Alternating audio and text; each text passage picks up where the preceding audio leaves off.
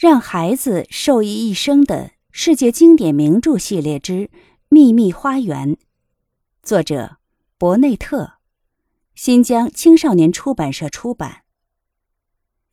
上一章我们讲到，坏脾气的玛丽小姐突然成了孤儿。接下来，我们一起收听第二章：酱小姐玛丽。玛丽被送到了一位英国牧师家。这位牧师很穷，他的五个孩子穿得破破烂烂，老是吵架。玛丽讨厌这所凌乱的房子，讨厌那些孩子，这些孩子也不愿意和她一起玩。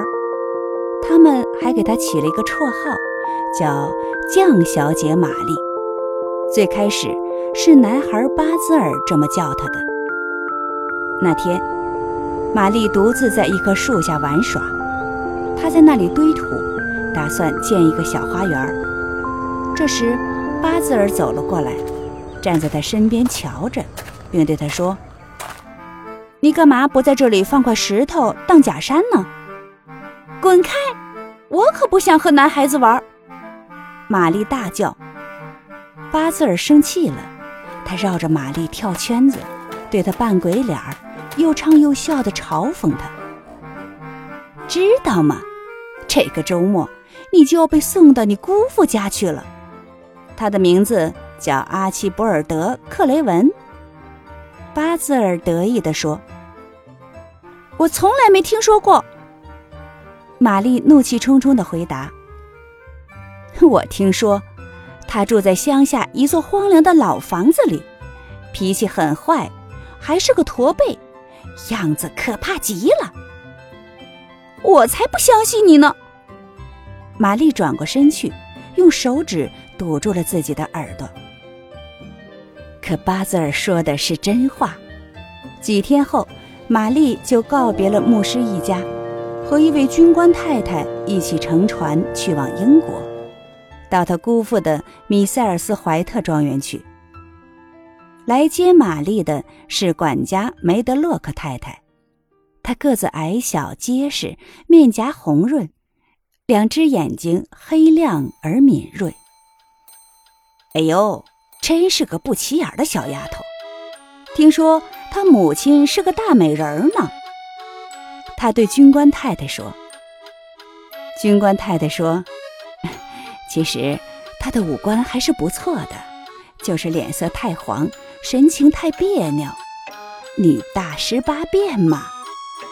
不过，到米塞尔斯怀特庄园这种地方，想要孩子变好是不可能的。梅德洛克太太回答。他们看到玛丽站在旅馆的窗边，看着来来往往的汽车和熙熙攘攘的行人，以为她没听到这番谈话。其实，玛丽听得清清楚楚。这番话使他对姑父和米塞尔斯怀特庄园充满了好奇。第二天，他们坐火车去约克郡。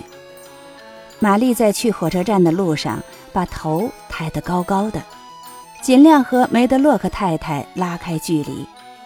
她可不想被人误以为是梅德洛克太太的小孩。上车后，她坐在一个角落里。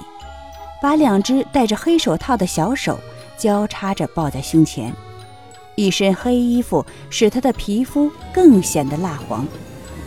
他那软软的头发乱蓬蓬地垂在黑丝呢帽下，脸上流露出烦躁不安的表情。我这辈子还没见过像他这样被宠坏的孩子。梅德洛克太太心想。他从没见过哪个小孩像玛丽那样纹丝不动地坐着。终于，他实在看不下去了，开口问道：“你听说过你姑父吗？”“没有。”玛丽回答。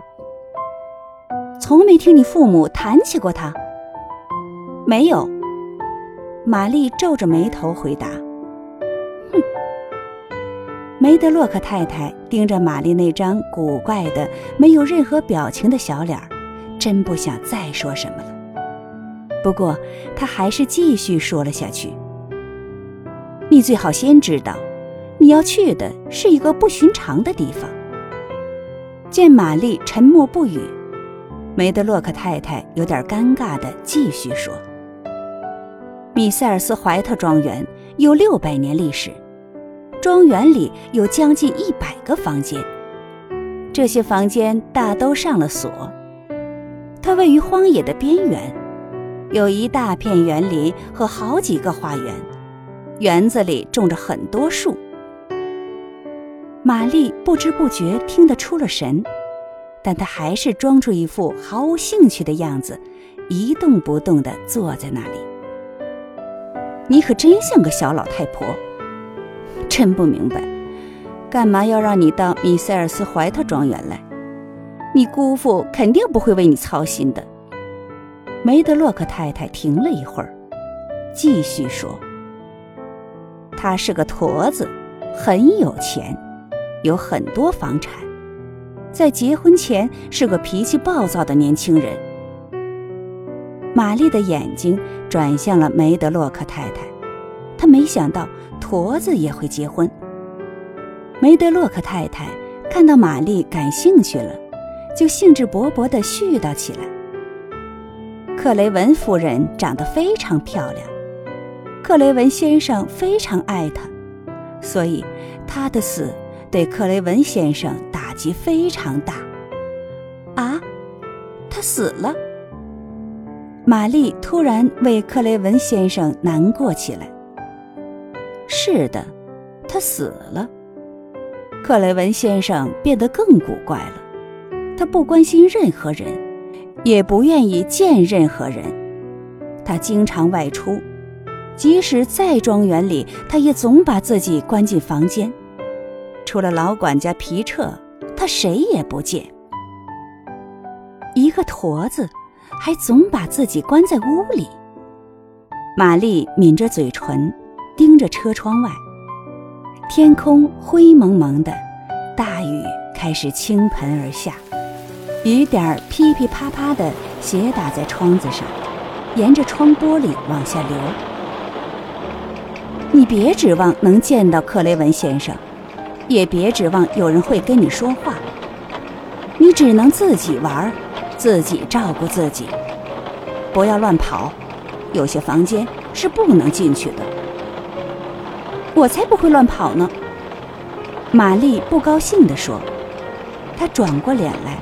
面对着窗玻璃，出神地凝视着那似乎停不下来的暴雨。看着看着，朦朦胧胧的夜幕在她眼前变得越来越暗。玛丽睡着了。在去庄园的火车上，玛丽睡着了。接下来还会发生什么事情呢？我们下一章继续讲述。